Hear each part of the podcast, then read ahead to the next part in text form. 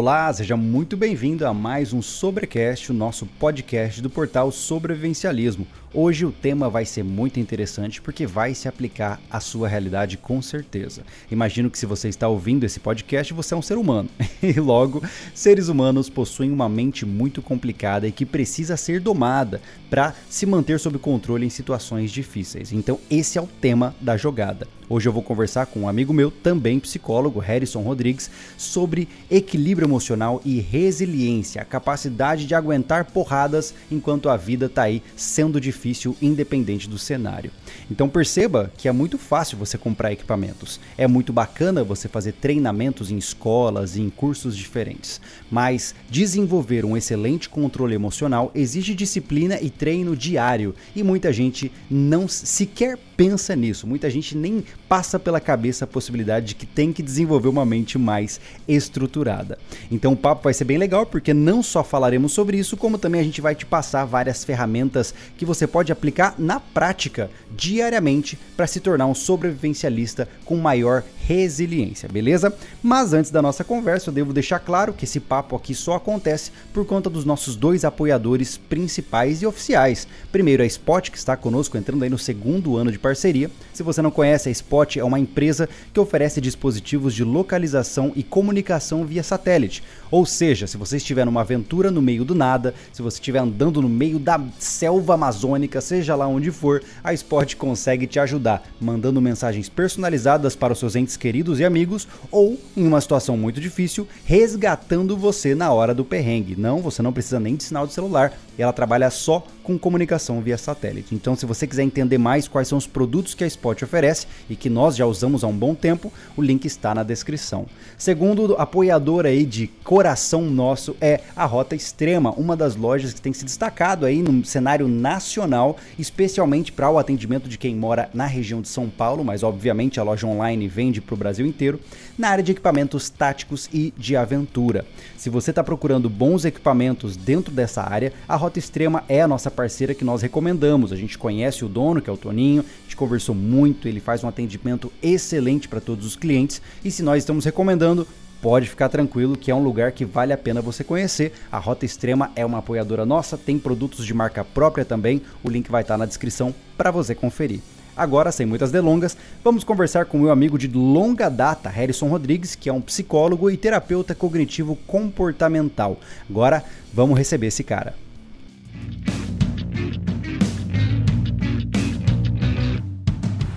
Harrison Rodrigues, é um prazer tê-lo aqui conosco, muito legal. É, seja muito bem-vindo. Para quem não te conhece, eu gostaria que você falasse um pouquinho o que você faz e quem você é, cara. É um prazer estar aqui também, senhor Júlio Lobo, autoridade sobrevivencialista no Brasil. Eu sou Harrison Rodrigues, sou psicólogo cognitivo, sou palestrante também, faço palestras Brasil afora aí. É, e trabalho basicamente desenvolvendo pessoas, tanto em consultório, em psicoterapia, né? mas também nos treinamentos e palestras que eu dou por aí. Hoje, em termos de psicologia, uh, você diria que existe um apreço por desenvolver nas pessoas uma concepção de que elas têm que ser fortes? Ou a gente está mais focado em é, motivação? Como, como que é isso hoje? Porque eu, eu senti que houve uma, uma, uma, grande bagunça, a gente vai entrar no nosso tema em breve, mas eu queria entender primeiro como é que está o cenário atual. Né? A gente passou por uma fase de motivação vazia de seja você mesmo, lute pelos seus sonhos. Você né? é filho das estrelas, irmão do universo. isso aí, exatamente. então é exatamente isso que eu gostaria de entender melhor no que tange a sua atuação como psicólogo e como desenvolvedor de pessoas. Em que pé a vamos dizer assim, o, o setor de aprimoramento emocional de indivíduos está hoje? Tá, eu percebo o seguinte.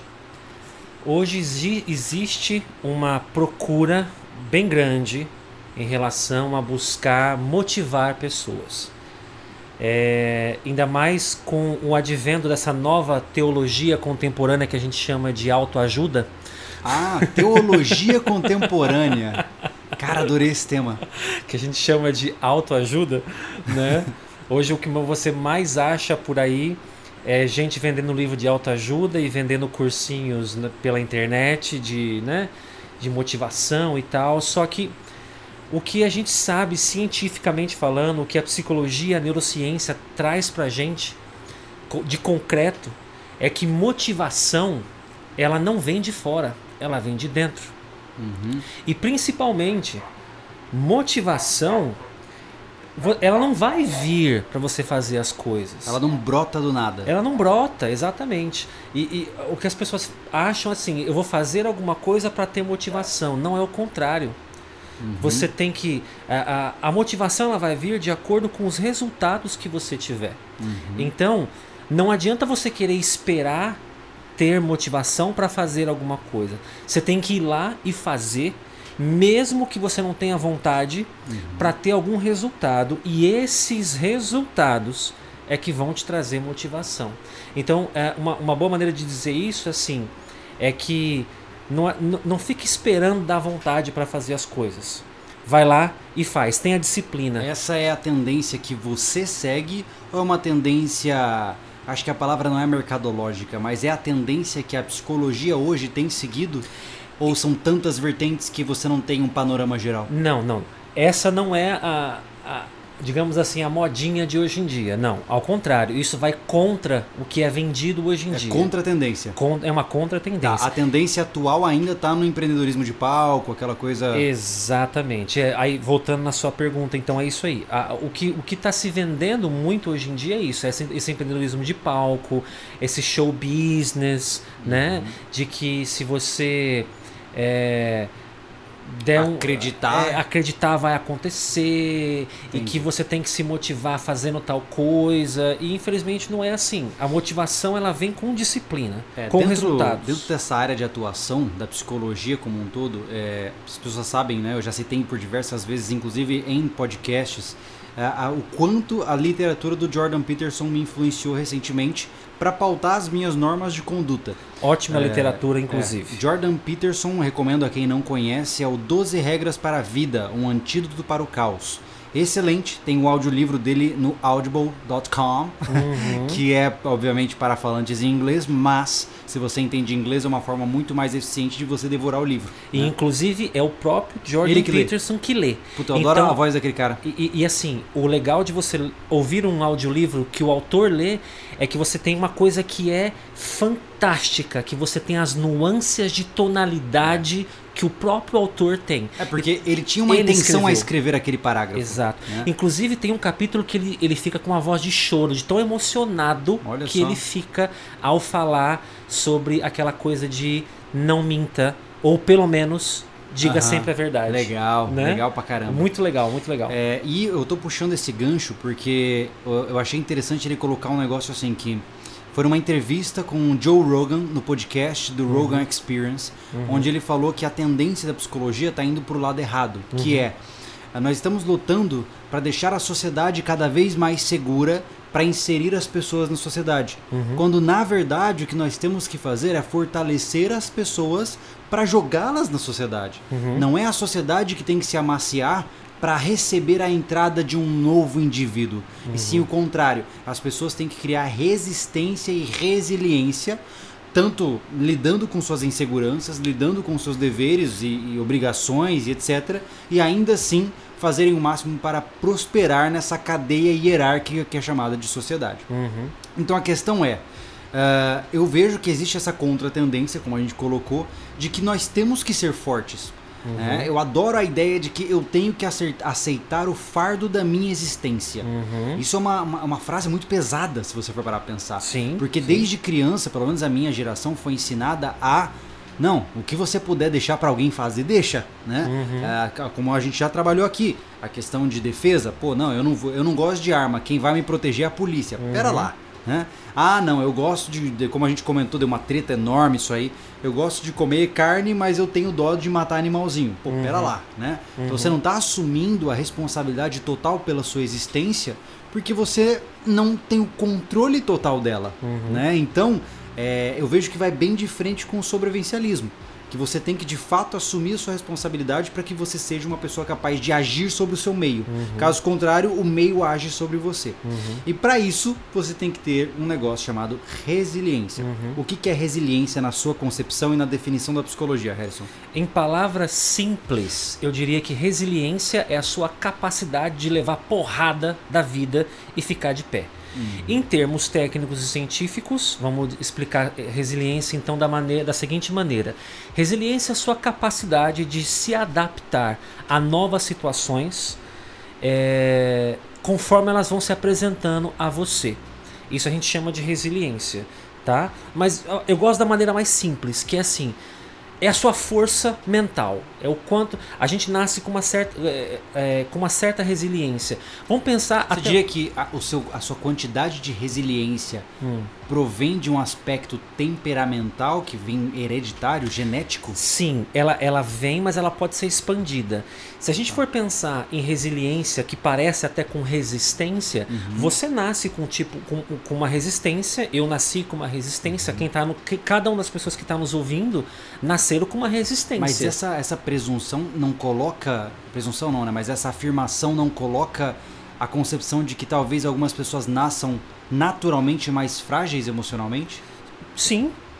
Ah, porque as- é, é, assim como a gente nasce com resistências diferentes, isso eu estou dizendo, por exemplo, é, po- pode ser que você não consiga erguer essa mesa que está aqui. Talvez eu já consiga, porque eu sou maior que você. Eu tenho uma resistência maior do que a sua.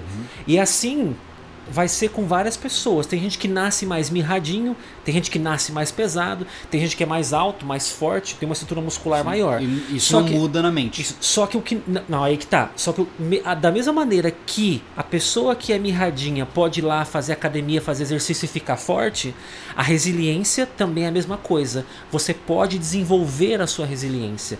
A- a- você, você pode nascer com níveis baixos de resiliência, mas pode aprender a aumentá-la. Eu Pode aprender a ser puxar- mais forte. Eu quero puxar esse gancho em breve. Vamos fazer um, um how to do, né? Ok. Mas antes disso, na sua concepção, Aham. é, não só pensando em cenários de crise, em cenários de emergência, mas também na vida cotidiana, que é onde, obviamente, todos nós estamos imersos. Uhum. É, você diria que a resiliência ela é importante por quê?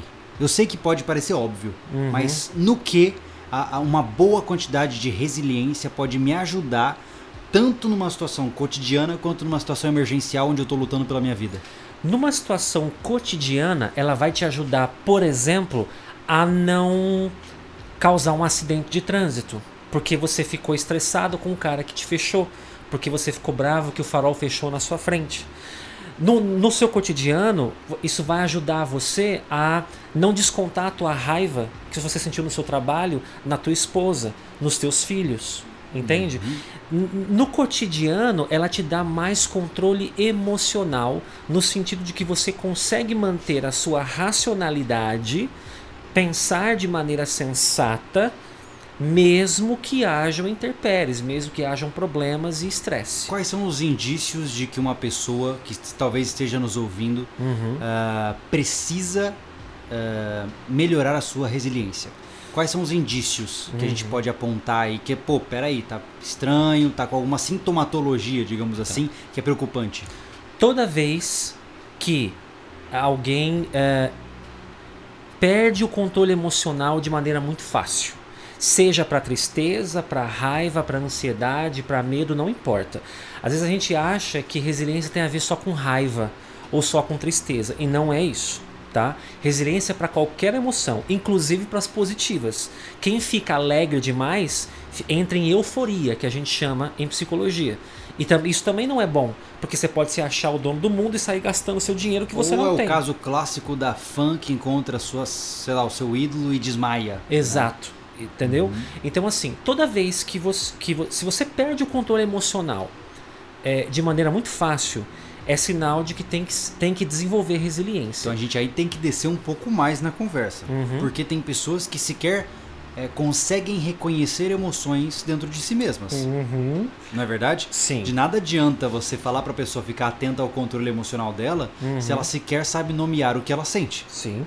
Então, como? Como, como uma pessoa que não faz parte desse mundo. Porque de novo, para quem trabalha com isso, a Uhum. gente consegue entender os limiares. É como se, com o tempo, a sua capacidade de compreender os seus sentimentos vai te dando quase que como pequenos. Como que é o nome daquele. Aquelas coisinhas de, do rádio antigo?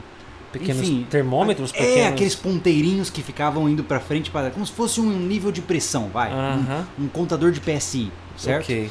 É, e aí você tem ali a pressão do estresse, da raiva, e você vai ter todos eles. E quando você tem uma capacidade de reconhecer o seu interior, Uhum. você consegue saber em que nível cada coisa está ali e Uhum. consegue aliviar as pressões ou intensificar os botões conforme você precisa. Ok. Mas tem pessoas que nem sabem onde está esse painel de controle. Uhum. Né? Então, antes de falar de resiliência, vou- vamos ter que voltar um pouco para cobrir essa base. Justo. Como desenvolver a atentividade emocional?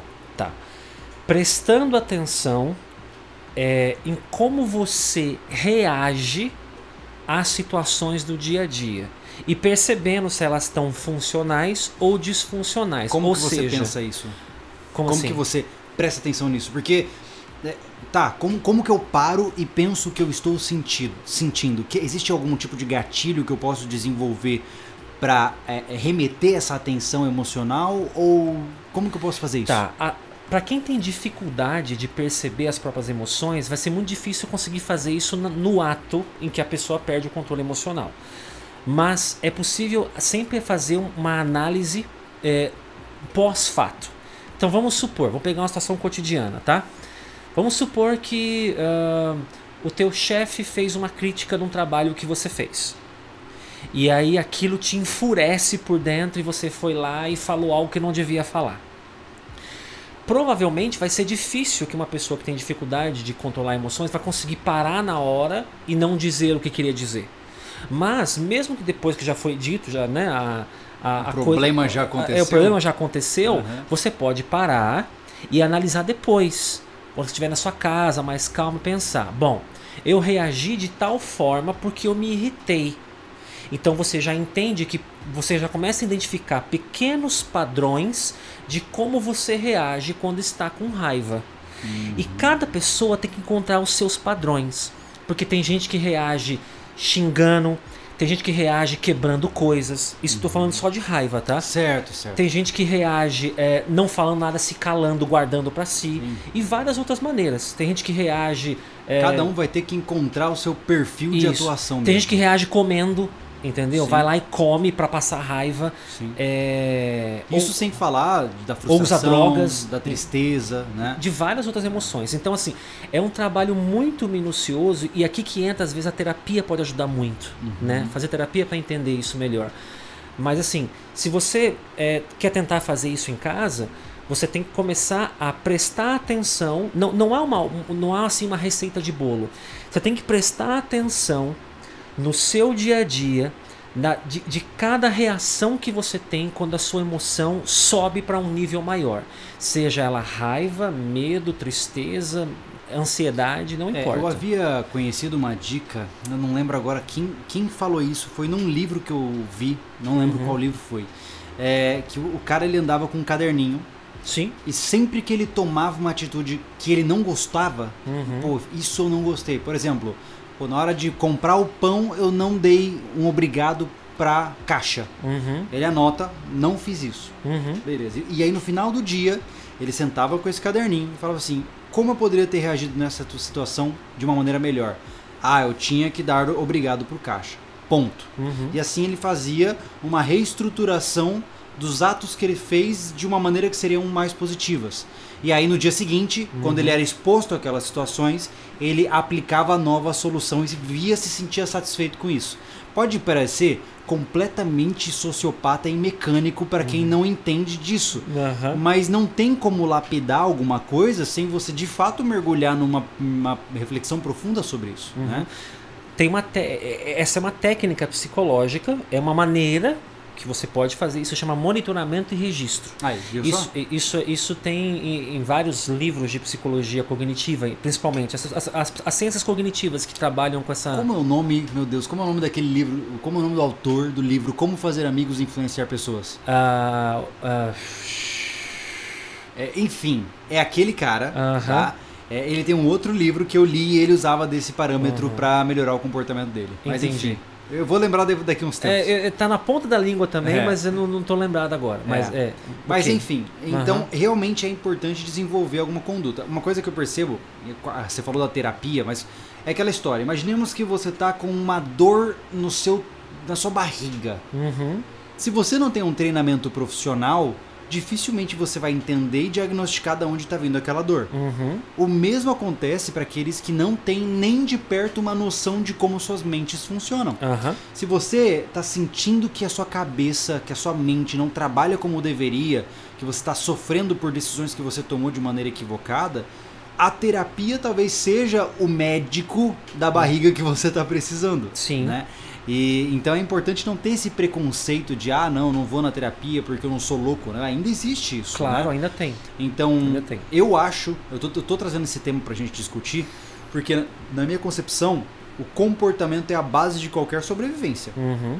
Né? Seja no cotidiano, seja numa situação de crise, numa reação de assalto, numa um acidente de avião no meio da na mata amazônica. Uhum. O que define se você sobrevive ou não é em grande parte o, uh, baseado nos atos que você toma. Mas os atos que você toma são dirigidos pelas suas emoções e uhum. como você as controla. Uhum. Logo, não há como esperar que você vai sobreviver é, ou que suas chances de sobrevivência serão muito altas se você não sabe controlar suas emoções. Uhum. Dá pra gente fazer essa, essa mnemônica aí, né? Com certeza dá. Uh, até porque, assim, uh, a, a, gente é regido por emoções. A gente toma decisões emocionais todos os dias. Quando você acha que comprou um carro porque você analisou é, racionalmente é, racionalmente o que você quis comprar. Não, você comprou o carro por uma decisão emocional. Inclusive, vale lembrar que existe um processo chamado racionalização, Exato. onde nós tentamos explicar a nossa emoção para justificá-la e baseá-la em argumentos verdadeiros. Sim. Né? Aquela história, do, como por exemplo o caso da minha Cherokee. Né? Falei, não, pô, eu quero uma Cherokee, pô. Aí eu, como eu fiquei, entrei na pira de comprar uma Cherokee V8. Rapaz, eu construí toda uma biblioteca de argumentos do porquê aquilo fazia sentido. Uhum. Mas no final, era a vontade de ter um veículo como esse que desde criança eu queria ter. Uhum. Né? E aí quando eu me to... Eita, a caixa de som que tá alta. Quando eu me toquei disso, eu é, falei, não, pera lá deixa eu dar um pause nesse negócio. Uhum. Porque os argumentos são baseados numa decisão irreal e emocional. Uhum. Né? Então talvez seja um bom exemplo, né? e a gente faz isso o dia todo com várias outras coisas, né? É, e de fato, em uma situação. Agora, indo para aquele outro ponto, né? Você falou do cotidiano agora para situações de crise. Em situações de crise, se você não for capaz de ser um pouco menos refém das suas emoções, porque nós somos, todos somos reféns das nossas emoções, tá? Se você não conseguir de alguma forma ser um pouco menos refém delas, menos refém do medo, menos refém da sua fome, menos refém do seu sono, uhum. entende? É, não tiver uma capacidade de compreender que porque você não dormiu direito, porque você não comeu direito, então você está irritado e por isso você brigou com tal pessoa, se você não for capaz de reconhecer isso. A pessoa tem que entender, eu acho que talvez a, a, a conexão entre eventos que muitas vezes não parecem conectados. É, é aquela história, o cara levou uma bronca do chefe, uhum. ele chega em casa e briga com a mulher porque a, a, sei lá, a mulher não lavou o prato dela na, na pia. Isso. E aí ele explode, grita com a mulher. Só que assim, ele tem que ser capaz de entender que aquela explosão que ele fez com a mulher dele porque ela não lavou o prato uhum. foi na verdade uma catarse, né, uma explosão ali, uma liberação de energia causada pela bronca do chefe. Uhum. Então, para chegar nesse nível de capacidade de correlação de emoção com atos, é um exercício constante. É um exercício constante e diário. E fazer o que você falou de monitoramento, registro, anotar num caderninho, pode ser muito bom para quem gosta de escrever e manter registros. É, eu... E você sabe que assim, é, muitas vezes é, é, é, algo muito simples e até fisiológico mesmo. Às vezes você não dormiu direito. Às vezes você está com fome e não percebeu que está com fome. Está desidratado. Às vezes está desidratado, exatamente. Está tá com uma dor. E, e, e, você, e isso gera estresse, porque vai cortisol no teu sangue, você fica, você o, o, mexe com todo o seu sistema simpático e parasimpático. E às vezes você está irritado porque você está com fome porque você não dormiu bem na noite passada e você não se dá conta disso. E inteligência emocional é justamente isso: é você perceber que o seu estado emocional está alterado E antes de explodir, antes de sair do controle, você tomar uma decisão para que isso não saia do controle. Vou dar um exemplo também. Vamos supor aqui, um chefe vai fazer uma reunião possivelmente estressante com a equipe dele no final do dia de uma sexta-feira. É óbvio que a chance de dar barraco, de dar problema, de dar briga vai ser grande. Claro, todo mundo quer ir embora para casa. Exato. Tá, é. Quer dizer, final de semana, todo mundo pensando em ir embora, o cara vai fazer uma reunião possivelmente estressante. É, é, inteligência emocional Eu entra nessas horas. Eu vou contextualizar isso dentro do sobrevivencialismo com uma grande lição que eu tive, eu acho que eu até comentei com você recentemente. Uhum. Uh, no primeiro curso de sobrevivência, orientação e resgate que eu fiz, eu cometi esse erro. Uhum. Eu era o líder da turma de 36 pessoas e nós tínhamos que é, decidir, entre aspas, Uhum. se, eu, se a gente consumiria a galinha ou não. Essa galinha nos dada no começo do curso, ela fica conosco, aí o povo já bota apelido, bota nome, aquela coisa toda, e a galinha se torna parte do nosso, da nossa equipe, vamos colocar assim. Uhum. E chegou um momento do, do teste de sobrevivência onde a gente falou, cara, estamos há quase dois dias sem comer, vamos matar a galinha. Uhum. E me faltou é, consciência situacional Uhum. e capacidade de percepção comportamental e emocional Uhum. Para adotar uma postura autocrática. Uhum. E o que eu fiz? O correto seria: gente, seguinte, pega a galinha, você mata, você limpa, cozinhe, vamos comer. Uhum. Esse seria o correto. Por quê? Estávamos há pelo menos 32 a 36 horas sem comer. Estávamos molhados, com frio, cansados. Imagina o nível de estresse todo mundo. Estresse altíssimo. O que, Uhum. que eu fiz naquele momento? Pessoal, vamos votar. Quem Você jogou vai- mais um ponto de estresse. Pois é, quem é Uhum. que quer votar? Vamos votar para quem mata e quem não quer matar a galinha. É óbvio que quando você abre para votação, há discordância, Uhum. né? Muitas vezes você não pode abrir para opinião exatamente por isso. Uhum. E cara, a, a equipe se estabeleceu numa crise que eu juro para você que se não fosse a- o intermédio dos instrutores, a equipe ia fragmentar inteira. Uhum. Porque as pessoas começaram a se, a se degladiar de fato. É, na latinha aqui. Hum. Elas começaram a se degladiar de fato porque é, já entrou num papo de ah, você não tem empatia pelos animais. E, cara, Uhum. o negócio assim escalonou de uma maneira incrível. E aí eu, eu percebi depois, né? Depois o instrutor me chamou e falou assim: olha, você viu o que você fez? Uhum. Por quê? Porque me faltou essa capacidade de entender. Não era o momento para abrir para decisões. As pessoas já estavam vulneráveis demais. Exemplo perfeito. né? Isso numa situação real Uhum. pode causar de fato um colapso das chances de sobrevivência de todo um grupo. Sim, Né? sim. Ima- imagina todo mundo em nível de estresse altíssimo, privado de sono, com sede, com fome e ainda por cima com mais um estresse que é, é mata ou não mata, mata bicho? ou não mata o bicho. Quer dizer, É. toda a confusão nem às vezes nem foi pelo bicho, e sim pelo estado fisiológico que a pessoa estava. E nem todo mundo tem essa capacidade de parar e perceber. Eu estou com fome, eu estou com sede, eu estou com sono e por isso eu estou mega irritado. Então eu não vou discutir por causa de uma galinha. É muito difícil alguém fazer isso. Muito difícil. Muito difícil. Eu vejo constantemente, puxando até mesmo para a questão de casais, né? Uhum, Cara, é constante você ver as pessoas discutindo uhum. Pelo um objeto de discussão que não representa o foco da raiva. Eu- vou, vou dar um exemplo agora que aconteceu. É, já assim, de- é, coisas de consultório eu já vi de tudo, né? Mas assim, eu já vi casal brigar porque apertou o tubo de pasta de dente no meio e não no final. Então é verdade, aquela piadinha de que ah, aí você conhece a pessoa. É, tá vendo? Porque deixou o, o, o, a- o, o sabonete em cima da bucha e não embaixo da bucha. Meu Deus. Entende? Mas você vê, a não briga é. não é isso, né? Não é, Não é. não, não é o sabonete, não é o, o, o, o pasto de dente, não é. É alguma outra coisa, ou rancores já guardados, ou não. Às vezes era só o estresse daquele dia. Uma explosão pontual, né? É, da, às vezes era daquele dia.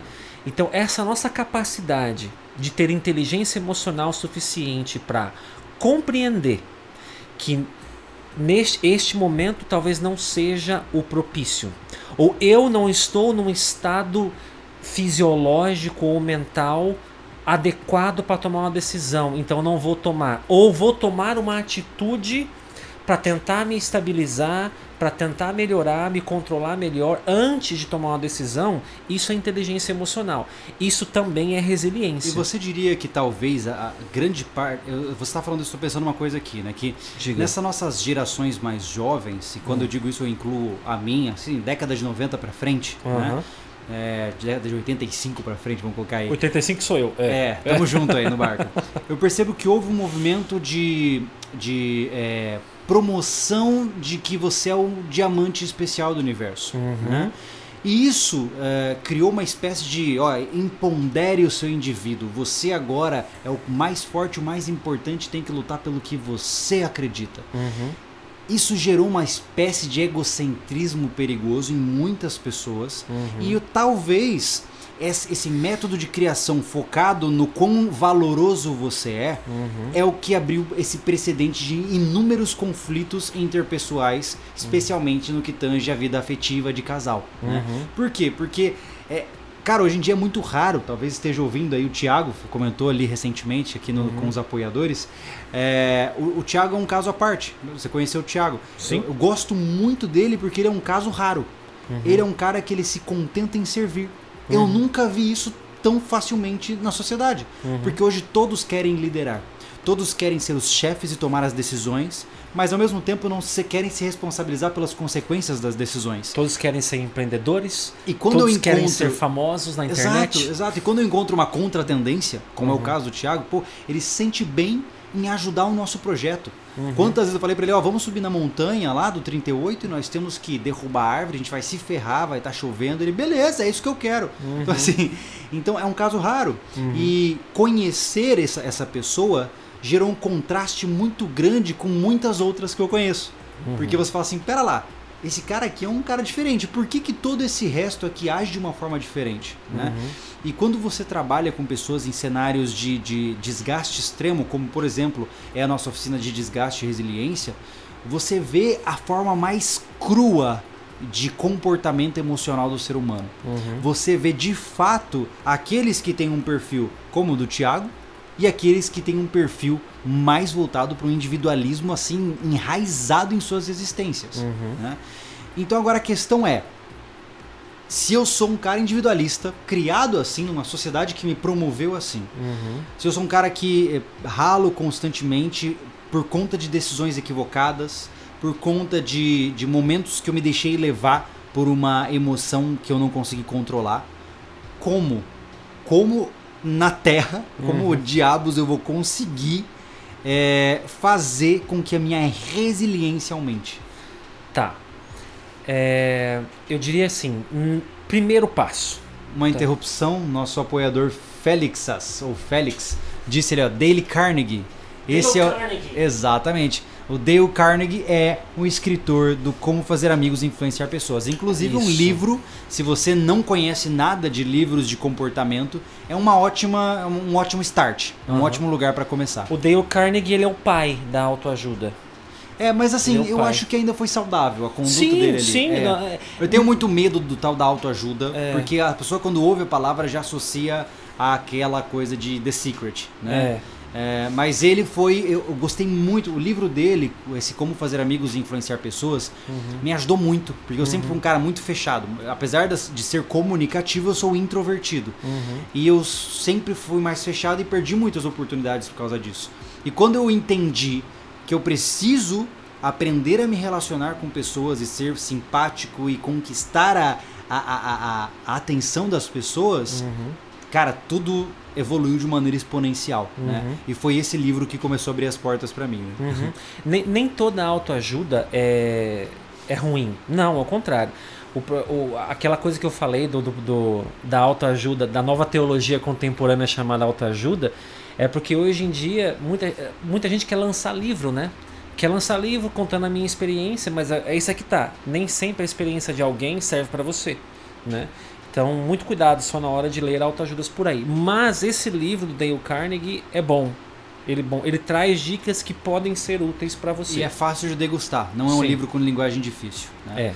Mas vamos lá, voltando. Voltando. É, como desenvolver a resiliência, independente do nível de controle emocional em que eu esteja? Tá. É, eu diria assim, o primeiro passo, o primeiro passo é sempre adqu é, adquirir um hábito de você estar constantemente checando o teu estado atual. Sabe? Tipo, checa o seu status. Igual quando você tá jogando lá e você abre seu, o seu. Aperta o tab. Aperta o tab pra checar como é que tá seu estado, como é que tá seu life, sua mana, seus equipamentos. Faça isso com você frequentemente. 5, 10, 20 vezes ao dia se precisar. Tem um professor que você deve conhecer, óbvio, o Gilberto. Claro. É, é, Gilberto. Pa- é, Bom, enfim, é um professor da é, o nome dele é faculdade. difícil. Não, professor É, nosso. um Né? professor da nossa faculdade. Aham. é, que ele falava que o segredo da vida é pensar porque penso o que penso e porque faço o que faço. Isso. E sempre quando eu me deparo com uma, uma situação difícil, onde eu me vejo agindo de uma forma que eu não queria, eu paro e penso, cara, por que, que eu tô fazendo isso? Uhum. Mas eu não penso, não, não falo isso num, num tom de desespero. Uhum. Eu começo a tentar cavucar o que tá me fazendo e o que tá me guiando a fazer isso. Uhum. Recentemente, esse podcast está sendo gravado no dia 16 de janeiro, né? Ah, recentemente nós tivemos uma situação bem interessante onde eu filmei eh, uma entrevista sobre o decreto de armas que Jair Bolsonaro assinou. Uhum. E se você entrar no vídeo, você vai ver que é um mar de ódio. Os comentários, meu Deus, cara, é gente assim, desde gente agradecendo até gente querendo me colocar hum, desquartejado em praça pública, Uhum. né? E quando eu me, vi- me vi nessa situação, eu falei assim, caramba, cara, não era o que eu queria. Uhum. O que, que eu tô fazendo, cara? Por que, que eu tô fazendo isso? Uhum. E aí eu tive que fazer uma reflexão para resgatar os meus valores e entender se de fato aquele rumo de ação era o interessante. Uhum. né? E isso ajuda muito, né, cara? Então, independente do que você esteja fazendo, quando você sentiu é, uma certa discordância, porque a gente sente quando a gente está fazendo algo que não é, é, inerente da nossa essência. A gente Uhum. sente, né, cara? No, no fundo do coração a gente sente. Né? Eu Uhum. sempre digo que você pode se enganar o quanto você quiser, mas quando você deita à noite, aqueles pequenos segundos antes de adormecer, você sabe o que você está sentindo. Né? Então é nesse momento que eu acho que a pessoa tem que se questionar, cara, pô, por que, que eu tô fazendo isso? Uhum. Né? E entender se faz sentido. Sim, é, esse seria um, um outro exercício que dá pra fazer, se perguntar por quê. Então, primeiro, primeiro de tudo, faz uma checagem de você. Como é que você está? Você dormiu bem? Você comeu bem? Você está desidratado? Porque a fisiologia impacta muito no teu humor. Né? Você brigou com alguém? Você tá com algum problema que tá, tá te corroendo, você não digeriu ainda? Faz uma checagem antes de tomar uma decisão. Número um. Número dois, se pergunte por quê, igual você falou. Ao se perguntar por quê, você, você começa a entender melhor os seus valores. Entendeu? E entender os seus valores que realmente gerem a sua vida, que fazem você seguir em frente, que são os motivos de você acordar todos os dias, entender os seus valores te ajudam a continuar mesmo que haja problemas. Você continua com seus vídeos porque você tem os seus valores. Você acredita no ideal de, do sobrevivencialismo, que é qual? Sim, que é ensinar as pessoas a se tornarem responsáveis por si próprias. Perfeito, é, É isso, isso. aí. E, e- e isso faz você continuar. Esse é o seu porquê. Saber os seus porquês te ajudam a seguir em frente com resiliência. Um outro passo que dá pra você fazer, isso não é na ordem, tá, gente? Tô falando aqui número 1, 2, 3, mas é, é, pega, pega o que ficar bom pra você e pratica. É, não existe fórmula, infelizmente não tem receita de bolo. Não tem né? receita de bolo. É. Aqui são várias, várias exercícios que você pode fazer e que pode funcionar para você. Um terceiro que, que é muito bom e que eu gosto muito é gerenciar suas expectativas. Sabe aquela. Isso já é mais difícil. É, sabe aquele- aqueles memes da internet que tem, né? Expectativa e realidade? E, e isso é, é, é muito verdade, porque assim, a gente cria expectativa pra tudo. A hora que você chega na tua casa, você que tá aí ouvindo a gente agora, você chega na tua casa e você bate o dedo no interruptor de luz. O que, que você espera que aconteça? Claro, que acenda a luz. Se você abre a tua torneira, o que, que você espera que aconteça? Que Sa- sai água. que sai água. Você cria expectativa para as pequenas coisas do seu dia a dia. Imagine só com pessoas. Pois é. Então, assim, nas situações do dia a dia, gerencie suas expectativas. Como? Deixa uma folga nas suas expectativas. Eu não estou dizendo aqui que você não deve ter expectativas, não é isso. Porque se você não tiver expectativa para nada, a tua vida fica cinza e sem graça. Mas deixe uma folga. Vou dar um exemplo.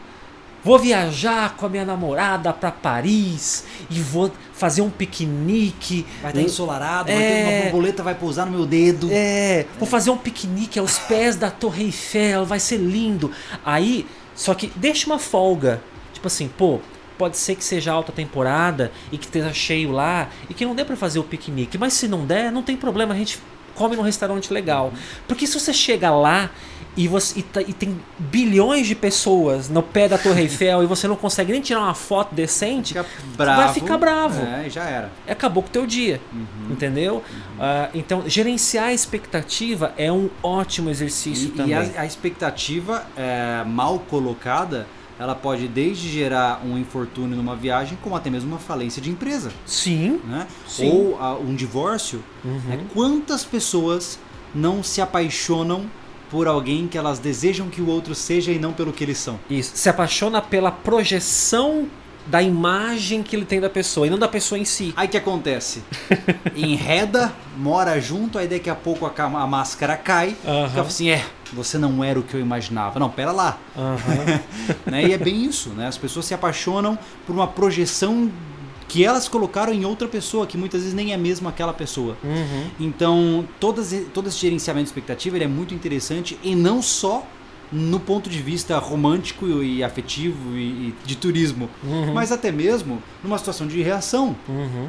Por exemplo, eh, sei lá, você vai andar numa rua, você viu lá no final da rua, uma rua meio escura, tem três, quatro caras meio estranhão. Uhum. O que, que você vai pensar? Eu, logo de cara, já lembro do meu pai falando: ah, enquanto meu filho corre, eu tenho um filho vivo. Aham. Eu vou virar as costas e vou pro outro lado. Claro. Outro cara vai assim: não, né, eu sou eu, sou um cara forte, né? Se alguém vier pra cima de mim, eu vou mostrar do Eu que tenho, eu sou feito. tenho É. 10 anos de artes É. marciais. Então, assim, cria-se uma expectativa de que você vai superar, né? Vai superar qualquer outra ameaça que vai aparecer naquele cenário. Isso. E aí, bam, morreu. Uhum, né? Então, a regra básica que eu aprendi que, puxa, cara, ajuda muito é prometa menos e entregue mais. Uhum. Então, se você puder gerenciar sua expectativa, espera bem pouco.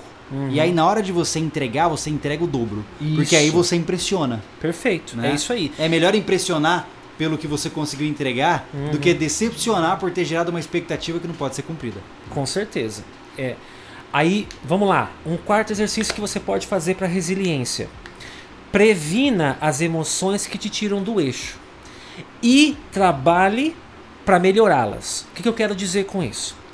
Se você sabe que ali tem uma casca de banana, desvia da casca de banana, energúmeno.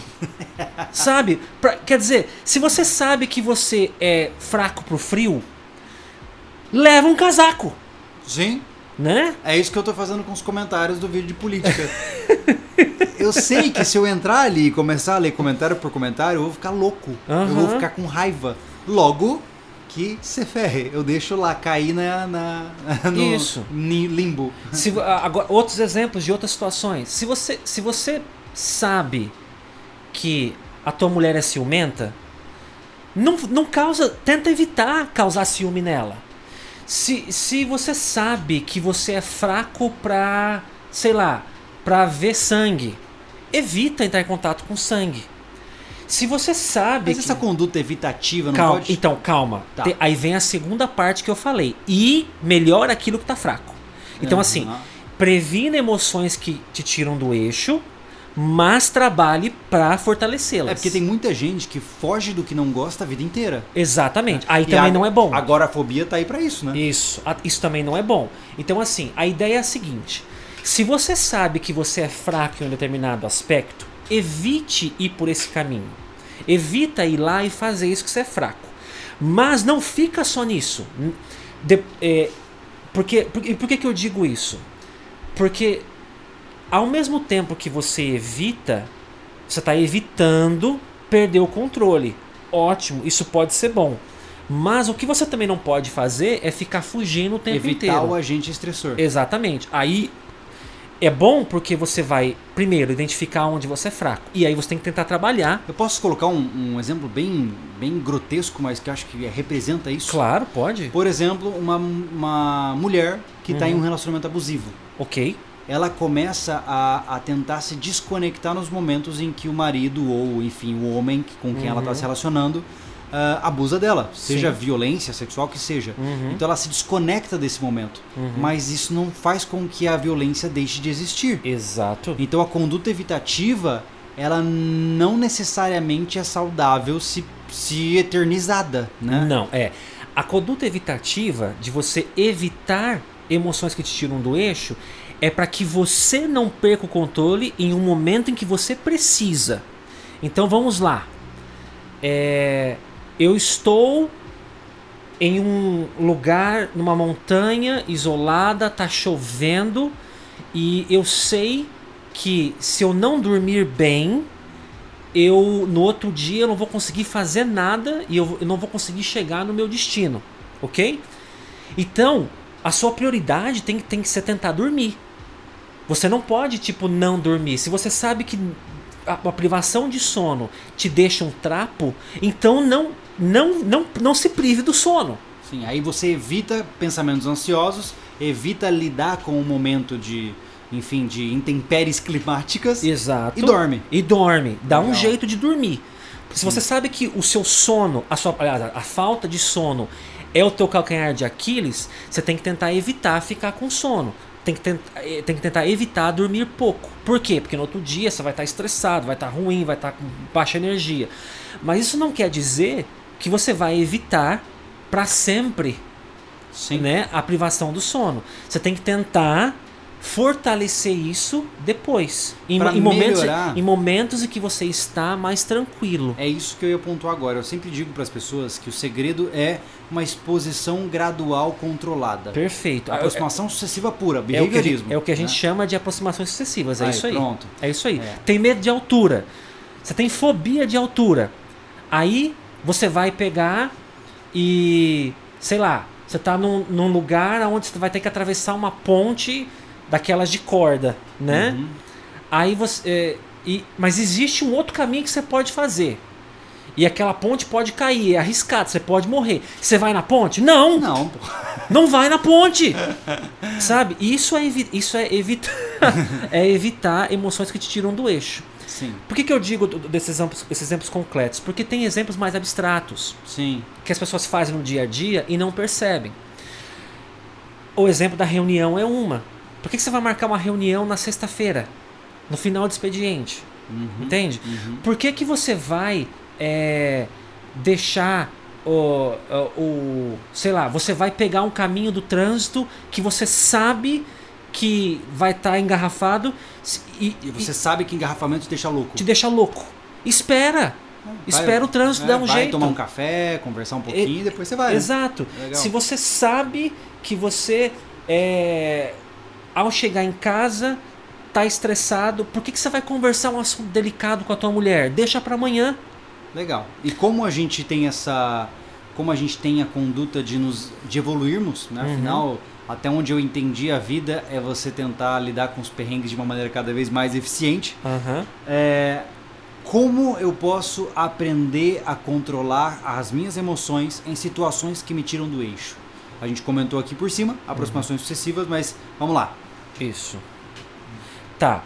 É, o que você pode fazer é identificou aquilo onde você é fraco, evitou contato com aquilo, já saiu da situação de risco, de crise, de dificuldade, tá tranquilo agora, beleza. Então agora vai lá e tenta é, melhorar isso que tá fraco em você. Posso dar uma exemplificação minha? Claro. É, por exemplo, eu descobri que eu tenho uma terrível fraqueza ao frio. Aham. Ao frio não, a água gelada. Água especificamente, imersão em água gelada. Uhum. E isso pra mim foi terrível por muitos momentos. Uhum. né? Então hoje, quando eu tô numa situação de, por exemplo, sei lá, imaginemos que eu tô fazendo uma trilha ou desbravando uma mata, seja lá o que for, tá? E eu me vejo forçado a cruzar um rio gelado. Eu vou pensar seriamente se vale a pena continuar o percurso. Por quê? Uhum. Porque naquele momento, se eu falhar, eu posso colocar minha vida em risco. Certo? Ou até de outras pessoas? Exato. né? Então, nos momentos, no, no momento atual, se eu puder evitar imersões em água gelada, eu evito. Uhum. Só que, quando eu tô na segurança da minha casa, o que, que eu tô fazendo? Tomando Banhos banho. gelados. Foi perfeito. Cada vez eu tô tomando banhos mais gelados, porque eu sei que daqui quatro a seis meses, chega o inverno em Florianópolis. E eu quero estar tomando banho gelado no inverno de Florianópolis. Perfe... Esse é o exemplo perfeito. Vou dar um meu também então. Eu era muito estressado no trânsito. É até por isso que eu acho que eu dou exemplo de trânsito muito frequentemente aqui, né? Porque é repertório meu. Mas assim, eu era bastante estressado no trânsito. Eu era daqueles que mostrava o dedo, sabe? Pros caras e tal. Tem que ter uma caminhonete que nem é, aquela. Batia no volante, xingava. Eu era muito estressado no trânsito. E aí, o, é, o que, que eu fazia então? Eu evitava os, os horários de engarrafamento. Porque eu sabia que ia me, me estressar. Mas aí o que, que, eu, o que, que eu comecei a fazer para melhorar? Eu comecei a é, controladamente me preparar. Eu já vou sair aqui sabendo que vai ter trânsito e eu vou controlar as minhas reações. Já chegou com a mente pra batalha. Isso, exatamente. Eu já cheguei focado na, é, aquilo como, fazendo aquilo como treino, Uhum. entendeu? Eu saía para treinar a minha raiva no trânsito. Sim. Eu tô trabalhando. Certo. Hoje eu melhorei muito, muito já, entendeu? Dificilmente eu perco a calma no trânsito. A não ser quando o sinal fecha na minha cara, eu fico com raiva ainda. Mas aí é- não é uma pessoa, pelo não menos. é uma pessoa, né? pelo É. menos.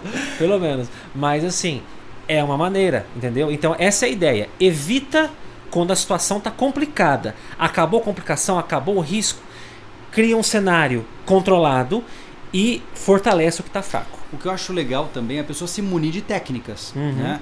No caso dos exemplos mais cotidianos, acho que a gente não tem tanta abertura para isso. Uhum. Mas, por exemplo, é, nas minhas buscas de tentar me fortalecer para o frio, ah, eu falei, cara, deve haver no mundo alguma espécie de técnica que pode me ajudar nesse processo. Uhum. Então, ou seja, eu comecei a procurar informações para me munir, para ter mais munição para encarar essa batalha. Perfeito. Tanto que eu encontrei aquela técnica Wim Hof, né, do, do o próprio Wim Hof, que é o Homem de Gelo, né, que ele tem uma Uhum. técnica impressionante que é realmente muito legal. Cheguei a ver. É, muito mas legal. em essência, é, eu vejo claramente isso. Se, se hoje você tem um, um- um elemento X, vamos colocar assim, que é aquele que você tem medo ou é aquele que você se descontrola, não só o encare em momentos de controle, como também busque por ferramentas adicionais para te controlar. Claro. Por exemplo, você poderia na hora do trânsito, para se acalmar, ouvir uma banda que você gosta Uhum. ou ouvir um podcast.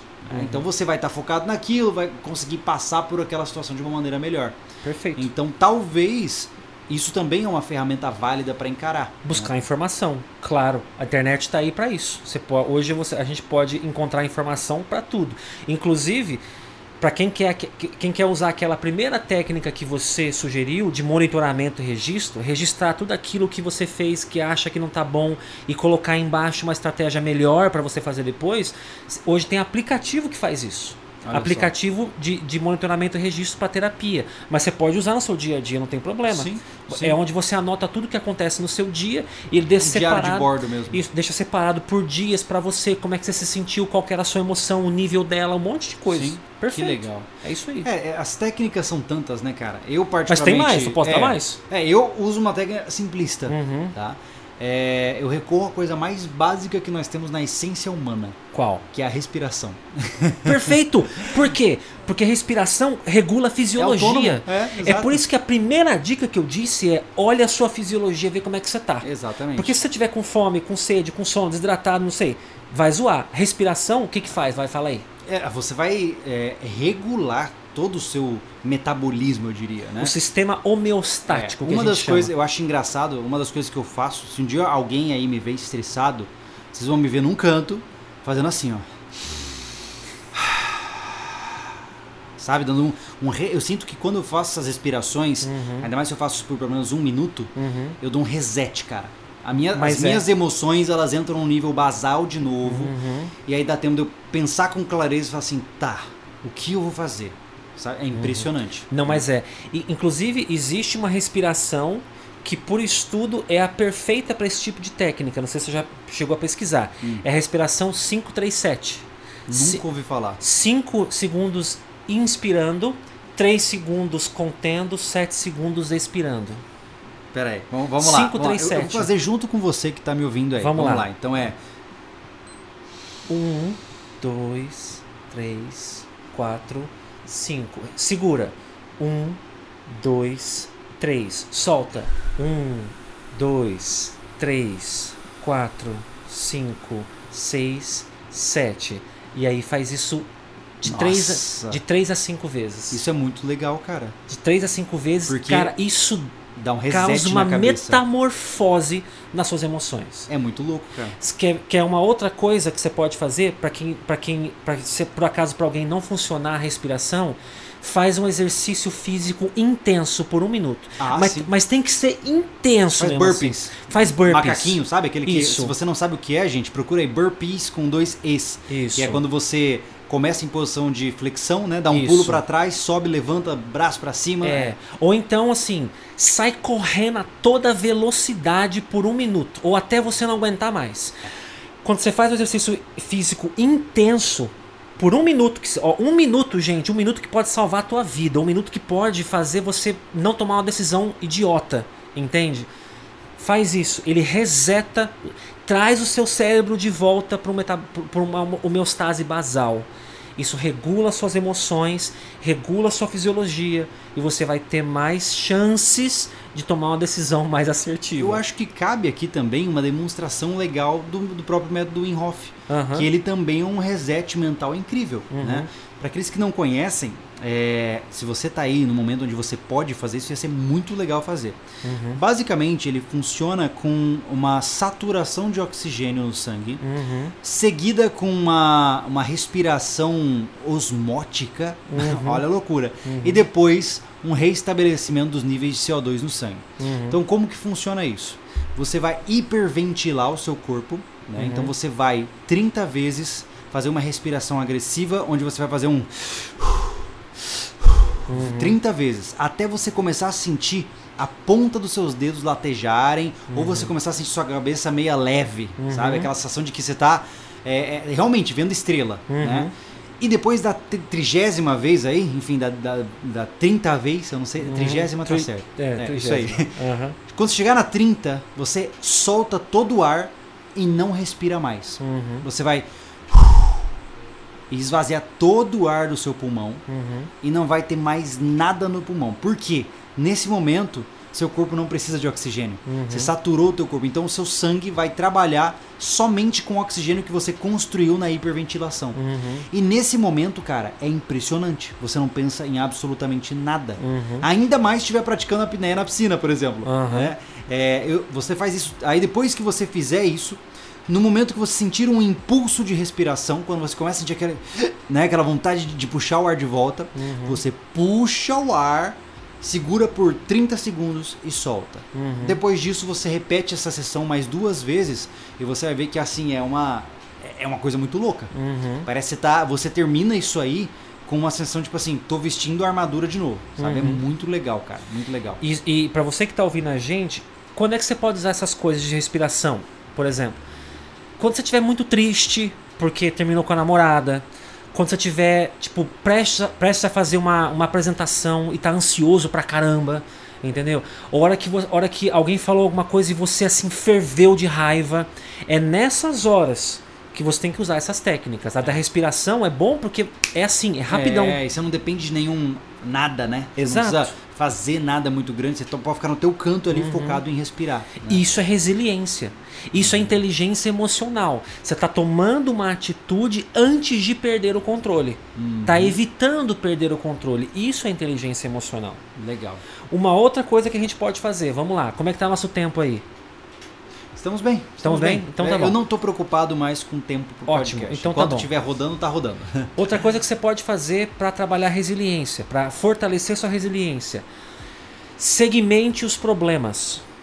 Apareceu um problema gigantesco para você. Se você olhar só para esse problema gigantesco, é óbvio que vai ser difícil, você, você vai se sentir desmotivado para Vamos colocar uma coisa bem cotidiana. Vamos. Casa bagunçada. Aí, tá Você vendo? olha, meu Deus, a minha casa está um caos. E Aham. realmente tá. Mas Exato. Aí você olha e fala: Meu Deus do céu, para colocar essa casa em ordem do jeito que eu quero, não vai acabar nunca. que botar fogo nisso aqui e começar de novo. Exatamente. É. Mas se você segmentar esse grande problema em pequenos problemas, ou, em outras palavras, se- segmentar uma grande meta em submetas, Isso. né? Ele se torna menor. E para contextualizar, desculpa, só para contextualizar dentro do critério de sobrevivência, uhum. o mesmo se aplica.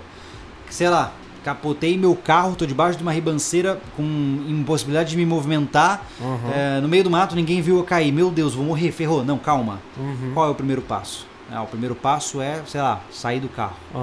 Depois o segundo passo é ver o que eu posso utilizar para subir essa ribanceira. Uhum. Então você vai segmentando o problema em pequenas, em pequenos desafios para facilitar a sua resolução. Né? Sim, porque a pior coisa que você faz é desesperar ou congelar e não fazer nada né?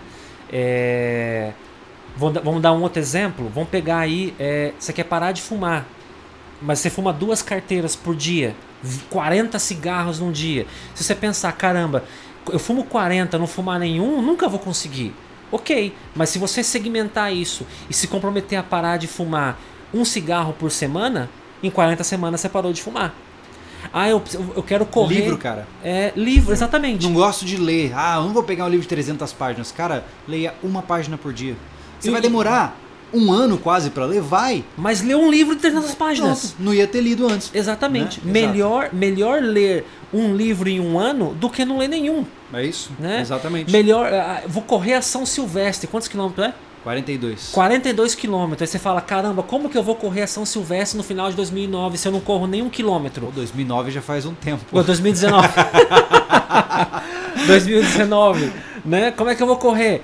Não, não dá, não dá, não consigo. 42 quilômetros, não dá. Mas se você fizer um plano de a cada mês você correr 3 quilômetros a mais, 4 km a mais, é, 4 km a mais, no final do ano você está correndo 44 km. Vai conseguir. Exato. Entende? Então, segmentar os problemas é uma grande técnica de fortalecimento de resiliência. Total, total. Eu uso isso, já é quase que um hábito. Eu não uhum. tenho mais aquela aquela sensação de que eu preciso fazer isso. Não, eu já faço isso. Uhum. Né? Até porque os nossos, nossos conteúdos e as nossas produções elas são muito exigentes no que tange a como que eu vou fazer cada coisa. Uhum. E se eu uhum. fico pensando, meu Deus, eu tenho que editar vídeo, ai meu Deus, o sábado tá chegando, ai meu Deus, cara, você fica louco, uhum. né? Então o que eu faço? Lista, cara. É, é o Google Keep, uhum. né? Para quem não usa, eu, tenho, eu sei que tem o Evernote, tem vários, né? Mas o Keep é o melhor, é, na minha opinião. Para mim também. é, até porque tá integrado já com e-mail, tá integrado com tudo. Então assim, uhum. para aqueles que não conhecem, google.keep, keep de guardar, k e e p.com. Uh, o Google Keep ele tem um aplicativo, talvez o seu celular já tenha aí, você nem sabe, mas ele é um aplicativo de notas e ele está uhum. integrado no computador também. Não só notas, como também listas de checklist. Né? E até áudio também, né? Áudio também, arquivos em geral. Então, uhum. Então, por exemplo, eu sempre tenho no meu Google Keep uma lista de prioridades que eu tenho que resolver, uhum. né, já segmentadas, uhum. onde eu vou só ticando as coisas que eu tenho que fazer. E isso facilita muito, porque eu não preciso pensar demais uhum. em qual o próximo passo, ou não me deixo inundar por emoções. Uhum. Né? Nesse momento em que nós estamos do sobrevivencialismo, onde a gente está reestruturando a nossa empresa, reestruturando, não, começando do zero, né? como eu usei aquela analogia, o sobrevivencialismo já tem oito anos de existência, uhum. então e a gente está começando a estruturar ele como empresa agora. Uhum. Então, basicamente, nós estamos trocando o pneu de um carro que anda a 100 km por hora. Uhum. Né? Então é, é um pesadelo porque a gente tem contas, a gente tem mil coisas acontecendo. E se eu me deixar levar por tudo isso, eu fico louco. Uhum. Eu fico completamente pirado. Uhum. E ao ficar pirado, eu não produzo. E se eu não produzir, tudo vai por água abaixo. Né? Então eu sou forçado a manter uma disciplina de segmentação de tarefas uhum. para saber o que eu posso fazer hoje. Uhum. Né? Senão você fica louco. Né? O mesmo se aplica em qualquer outro cenário uhum. da vida. Né? E assim, é, nas situações mais críticas e mais. É, vamos pensar assim: você está com um baita de um problema gigantesco que você não sabe nem por onde segmentar ele. Faz o seguinte, meu amigo: dá o primeiro passo. Só isso. É. Vai lá e dá o primeiro passo qualquer um que seja, tá? Porque a tendência, lei de Newton, primeira lei de Newton, um corpo permanecerá em movimento até que um outro corpo, uma outra energia venha contra ela, né? É, e o contrário também, um corpo permanecerá em repouso até que uma outra força seja exercida sobre ele. Então, o que, que eu quero dizer com isso? A tendência é, se você der o primeiro passo, a tendência é que você continue dando passos. Uhum. Tá? Então, se você não sabe nem por onde começar, nem por onde começar a segmentar, cria um primeiro passo e dá esse primeiro passo. anotar, as respostas vão começar a vir. Exatamente, exatamente. E eu acho que é interessante, é uma coisa que, que para mim ajuda muito, as pessoas confiam muito na mente. Uhum. Por exemplo, né, o nosso apoiador Emílio falou ali que vai adotar o Keep porque ele é, até perde o sono pensando no que ele tem que fazer. Aí. Qual que é o problema? Uhum. A gente acha que a nossa mente ela é como um computador. Uhum. A gente guarda as coisas e acabou. Na Uhum. verdade, não. Se você tem, vamos colocar aqui, ó, eu tenho que pagar a conta, levar o cachorro para tomar banho, é, pegar minha esposa, tenho que fazer isso, isso, isso. Você tem, sei lá, oito obrigações no dia. Uhum. Essas obrigações elas não estão escritas em pedras e guardadas dentro de uma pasta na sua cabeça. Uhum. Não, elas ficam rodando. Né? É como se você estivesse no meio de uma neblina e elas passassem que nem vespas em volta de você. Uhum. Por quê? Se elas não estão consolidadas dentro de uma gaiolinha, elas vão ficar voando. E como você consolida isso numa lista? Cara, a melhor coisa que eu fiz na minha vida nos períodos onde eu estava estressado. Antes de dormir, eu pegava. E tem que escrever, tá, gente? Não Tem é só escrever. pensar. É. Antes de dormir, eu sentava na beira da cama, pegava um papel e uma caneta e falava: o que eu vou fazer amanhã? Pá, pá, pá, pá, pá. Colocava ali uma lista de coisas, dobrava o papelzinho, colocava em cima da mesa, vou dormir. Por quê? Na hora que eu deitava, eu falava assim: cara, eu não esqueci de nada? Não. Tá. E aí, o que acontece? Como eu sabia que tudo que eu tenho que fazer tá escrito e não vai mudar naquele papel, minha cabeça estranhamente relaxava. Eu não, não tinha mais aquela coisa de remoer obrigações do futuro. Que já está anotado. Exatamente. Aham. Então é uma técnica legal só pra complementar essa concepção. É, né? Não, eu ia dizer essa. Você, você já começou, então vamos falar dessa também. Essa é uma outra técnica que a gente pode usar. Torne-se um mestre da sua agenda. Tenha uma agenda, gente. Hoje com celular, celular melhor do que uma agenda física, ele ainda apita te avisando. Você não precisa nem abrir pra ver, né? Você não precisa nem abrir para ver. É o cúmulo, né? Que ainda O seu- existe a o- é, desorganização. hoje o celular é uma extensão do corpo nossa. Ele É. tá o tempo inteiro com você no seu bolso. Você vai no banheiro e ele tá com você. Quer dizer assim, baixa um aplicativo de agenda, usa a agenda nativa do seu celular que seja. Testa as que você gostar mais e aprenda a colocar a agenda. Porque a agenda ela vai ter lá o que você vai fazer, a data, o horário com alarme. E com quem e onde. Exato. Inclusive hoje você pode colocar até o GPS de onde você tem que ir. Exato. E assim, anote. Isso é muito importante, mais do que usar a agenda. Use a agenda e anota na hora que surgir o, o, o compromisso. Tá? Anota na hora, que se você não anotar na hora, você vai É esquecer. engraçado o Harrison falar isso, porque eu sempre lembro, quando eu morava em Campo Grande, eu marcava qualquer coisa com o Harrison. Assim, ô Harrison, então faz o seguinte, amanhã eu pego, peraí. Ele tirava o celularzinho, vamos lá, o que, que a gente vai fazer? E ele anotava na hora o que tem que ser feito. E eu brinco dizendo que assim, é, eu tenho uma vantagem muito grande, que é ser completamente esquecido. Aham. Isso é bom, porque, por exemplo, Você tem espaço mental. eu tenho espaço para criar, Uhum. né? Eu não fico lembrando das coisas, eu sou extremamente. Então o que acontece? Para que eu consiga funcionar como ser humano, eu tenho uma série de ritos. Uhum. Eu tenho o mesmo lugar onde eu deixo a carteira, o mesmo lugar onde eu faço isso, isso, isso, isso. Por quê? Porque eu não preciso pensar onde eu deixei nada, Uhum. né? Porque eu tenho que ter espaço mental livre. Eu, eu comparo muito a mente humana com o computador. Uhum. Quanto mais programas em aberto, menor quantidade de memória RAM sobrando. Mas isso é, muito verdade. Então, A gente tem que ter espaço mental para outras que é o coisas. tal da área livre de conflito, Uhum. né? Acho que é do, do Hetman, acho que é essa teoria, enfim. E eu achei bem interessante salientar isso porque soma voltando aquele quesito de, de situações difíceis. Uhum. é, quando você tá com fome, imaginemos que você tem, sei lá, 1 GB de memória RAM, tá? Uhum. Você tá com fome, aquela fome de doer o estômago, amigão, 500 MB da sua, da sua memória de 1 GB já foi comido aí. Aham. Você só tem 500 MB sobrando. Uhum. Ah, mas você também tem uma dor no dedinho por causa de uma bolha que apareceu. Uhum. Mais 100 MB sendo comido. Daqui a pouco você tem 30 KB para tomar decisões. Uhum. né? Então, é importantíssimo a pessoa aprender a gerenciar a memória RAM que tem para conseguir processar decisões eficientes. E uma agenda libera essa memória RAM, libera espaço mental para você. Terceiriza, né, cara? Exato. Pô, terceiriza. Porque você não tem que se preocupar com o que você tem que fazer. Já está anotado certinho, com dia, com prazo, com alarme para você. Ele vai, ele vai te avisar. Não tem, não tem erro. Por que, que, por exemplo, pessoas importantes têm uma secretária ou um secretário, Uhum. é um cara que tá ali anotando toda a agenda dele? Uhum. Porque ele tem que ter a cabeça 100% livre para o negócio dele. Uhum. Ele não tem que ficar se preocupando, ô droga, eu tenho uma reunião daqui a pouquinho. Não! Uhum.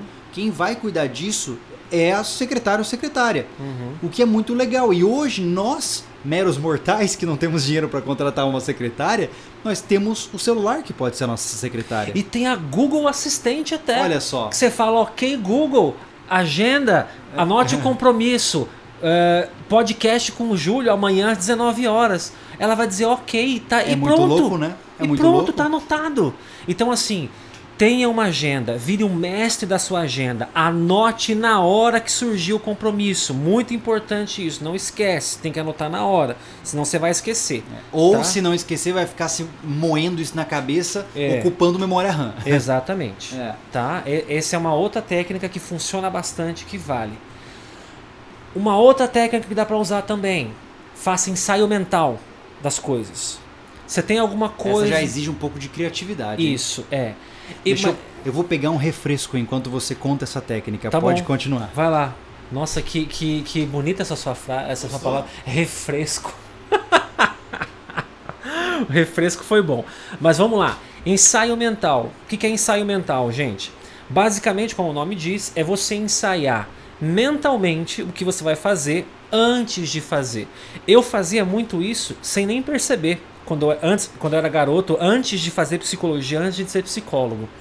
Que basicamente é o seguinte: você vai ensaiar. Então vamos supor que você tem que falar lá, tem que ter uma, uma conversa importante com alguma pessoa. Vamos, va- vamos dizer que você tem uma, vai ter que ter uma conversa delicada com teu chefe para pedir um aumento de salário. Vai na frente do espelho ou bota uma cadeira vazia na sua frente e ensaia o que você vai dizer. Ensaia as palavras, ensaia a entonação, ensaia a, a maneira como você vai dizer aquilo. E se você perceber que as emoções estão ficando acaloradas e você começou a mudar o seu tom de voz, para, volta e ensaia de novo até ficar bom. Ah, você vai ter que ensaiar um, um- um- vai ter que falar um assunto delicado com a tua namorada, né? Vai, ah, gostou, Nossa, né? tá na temperatura ideal, cara. Vai, Continuando. vai, vai ter um assunto delicado para falar com a namorada, com a tua esposa aí, né? Faz um ensaio mental. De, ensaia as palavras que você vai dizer. Mas é interessante dizer, né, Harrison? Claro, com É, certeza. Em voz alta. Isso, Né? isso. O ensaio mental, ele não é só mental, É, né? é. Ele, ele tem que ser falado também. Porque é incrível. Quando você faz, quando você faz um ensaio mental, as emoções elas, elas, começam, elas começam a aflorar mesmo você estando sozinho. O cérebro ele acredita em simulações. Isso. né? Às vezes você Por se- isso que você sente medo em filme de terror, porque Uhum. você por seu cérebro acredita que você tá correndo risco de vida, Exato. né? E, e às vezes você vai se pegar bravo, falando alto, com raiva, com a cadeira vazia na Cara, sua não frente. tem um monte de gente que sai murmurando no meio da rua? Isso. É muito louco. Isso é ensaio mental. Pois é. E, e é quando- quem fala muito sozinho, eu falo muito sozinho, né? Tá fazendo ensaio mental. Nossa, nossa. Só que quando você faz isso como um exercício específico para uma situação específica, você tá preparando a sua mente para aquela situação delicada. Sim. E as chances de você não perder o controle é muito maior. É, eu, eu tive que praticar o ensaio mental por diversas vezes durante essa minha fase de transição, porque eu tive que tomar decisões muito difíceis. E, cara, pra ter a, a conversa fatídica que fez com que eu estivesse aqui agora, cara, eu acho que eu fiquei horas, horas no carro, dirigindo. Pô, cara, pá, pá, ensaiando o que eu ia falar, como eu ia falar. E não só para situações como essas. Quando eu vou gravar um vídeo, né, eu, eu penso o que, que eu vou falar. É engraçado que quem não conhece vai acompanhar as filmagens, né? Vídeos que a gente tá fazendo de tutorial. Enquanto, por exemplo, o Anderson tá montando o tripé, eu tô lá assim. Olá, sobrevivencialistas, eu sou o Giro Lobo e hoje, blá, blá. eu tô falando, eu tô ensaiando de fato aquilo que eu acho que vai ser mais interessante ser passado em vídeo. Perfeito. Então, na hora que a câmera liga, eu tô pronto pra falar, Uhum. né? Isso é legal pra caramba. Então, cara, ensaiar, treinar, aperfeiçoar antes do ato é o mínimo que todo mundo tem que fazer, né, cara? Uhum. E, e- mas é, a gente diz isso, e apesar de ser algo meio óbvio, às vezes as pessoas não, não, não, não, não entendem que isso é um exercício que elas podem fazer. Entende? Faz na frente do espelho, faz uma Mas cadeira vazia na sua Me frente. diz uma pronto, coisa, você Hélio, vai você estar- não acha que existe um impedimento? Por exemplo, tá? É, todo atirador que eu conheço Uhum. sabe da importância de treinar a seco. Uhum. Ou seja, treinar sem utilizar munições Ok. que podem ser deflagradas. Uhum. Só que ainda assim, só uma pequeníssima porcentagem realmente treina seco. Uhum. Todos eles vão falar que treinam, Uhum. mas são pouquíssimos os que de fato ficam no espelho de casa treinando. Uhum. O mesmo acontece, na minha concepção, com ferramentas comportamentais. Todo mundo tem acesso a elas, sabe como elas funcionam, até entendem a forma exata de aplicá-las, mas não fazem. Aqui, nesse momento, tem gente ouvindo a gente que fala assim: pô, legal, massa, massa, pô, isso aí é muito 10 e não vai colocar na prática. Uhum. Por quê? Como que a gente pode diminuir as chances de abandonar a ideia de colocar isso em prática? Parar de reclamar. Parar de inventar desculpas. Eu acho que essa é a maneira. Inclusive, essa pode entrar até como uma técnica também. Para de reclamar. Porque reclamar não, não te ensina nada, não te faz crescer e você vai continuar só murmurando. Eu recomendo a música Misery do Metallica. Misery, é, isso que aí. insiste que o refrão é Misery, é, ele insiste que o peso mun- do mundo está sob suas costas. Aham. Né? E o sofrimento dele é maior que todos os outros. né? Aham. Então é, é bem isso. Né? É. E as pessoas que têm o hábito de reclamar, todos nós conhecemos aquela senhorinha ou aquele senhorzinho, talvez Uhum. pais, avós ou semelhantes, que só sabem reclamar da vida. Né? Uhum. E a gente sabe que isso Tô começa. vivo. Ah! É bem isso, bem isso, né? Ah, esse sol forte, ah, É. esse pássaro fazendo barulho, né? É, Ai que calor, aí esfria, ai que frio. É bem isso, Né? bem isso. Então, ah, o reclamar ele é perigosíssimo porque ele te põe numa posição de superioridade ao problema, porque você está no, no- no patamar de eu vou julgar esse problema e não vou me envolver com ele. E Uhum. pior, você fica disseminando ódio, né? É, Uhum. de- é, realmente tomando um pouquinho de veneno a cada vez que você reclama. Uhum. Porque reclamar realmente não muda a situação. Uhum. Eu imagino um cara com um pneu furado falando assim: ah, esse pneu, olha lá que droga. Uhum. Olha só. Ele meia hora ali, né? Bem coisa de Family Guy, sabe? Uhum. e não vai mudar, o pneu não vai trocar sozinho. Né? Então haja sobre aquilo que você quer reclamar. Uhum. né? Eu acho que isso é. Cara, é talvez seja o conselho mais interessante para aqueles que querem adotar uma postura mais ativa sobre suas próprias vidas. Uhum. né? No momento que você falar assim, pô, cara, isso aí tá difícil. Cala a boca. Uhum. Pensa como você torna o difícil fácil. Isso. Então, eh, se a gente fosse, por exemplo, resumir esse podcast de hoje, a gente poderia dizer o seguinte: nós falamos de várias técnicas aqui, vamos, vamos até recapitular delas, vamos ver se a gente lembra de todas. Anota aquilo que você eh, acha que está ruim, anota num caderno e anota embaixo uma estratégia melhor para você fazer depois. Eh, a gente falou gerenciar as expectativas. Falamos também de segmentar os problemas. Falamos de respirar, né? Re- faz- usar uma respiração ou fazer um exercício físico intenso para resetar o seu cérebro e você ter condições de tomar de- de- eh, decisões melhores. É, verifique, cheque constantemente o seu estado fisiológico. Vê se você está com fome, com sede, com sono, está estressado antes de tomar decisões, antes de se relacionar com pessoas. É importante ter essa atenciosidade, que é essa atenção para dentro de você. Falamos de ter uma agenda, de ser, ser um mestre da sua agenda. Isso vai te poupar ansiedade e vai te tornar uma pessoa mais responsável. Quando você anota desde o comprar ovo até É, Tem vale o que- enfatizar é. isso, né? A agenda ela tem que cumprir, cobrir tudo. tudo, né? desde o comprar ovo até dar o remédio para minha avó com câncer.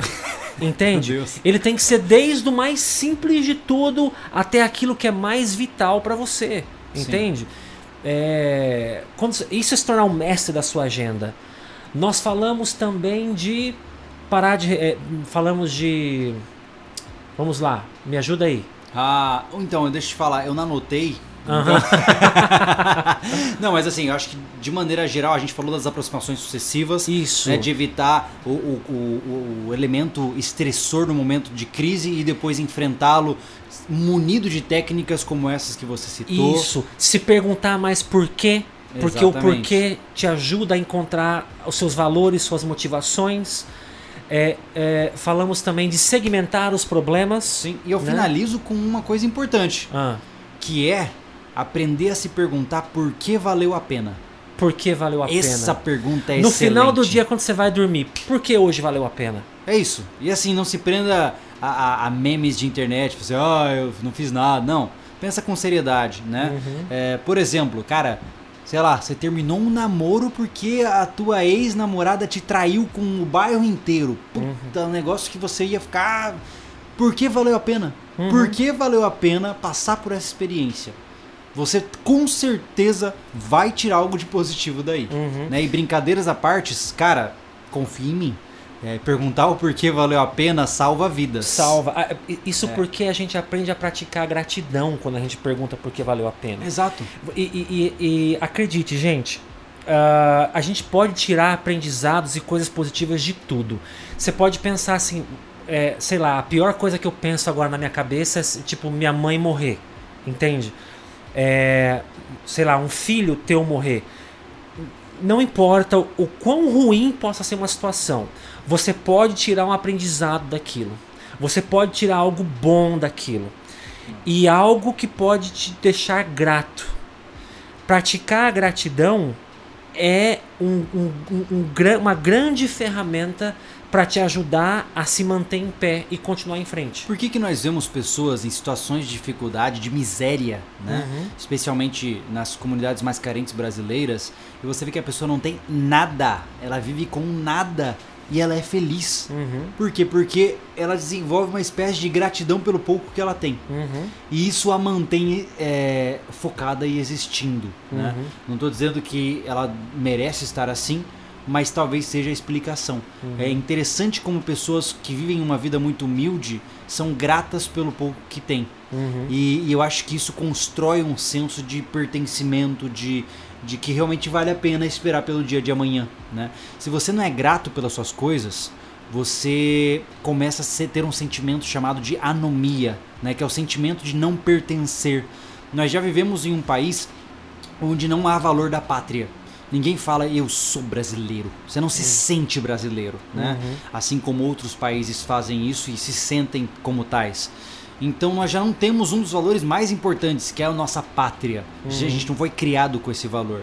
Então você tem que se apegar aos pequenos valores. Pô, eu tenho, uma família, né? Hoje, é como eu digo, o que eu me apego é isso. Eu sou é, o, o- provedor da família Lobo. né? Olha, olha o, que gratidão, qual é, olha a honra que eu sinto de poder ter uma excelente esposa e essa esposa ter me dado uma filha da forma como me deu. Uhum.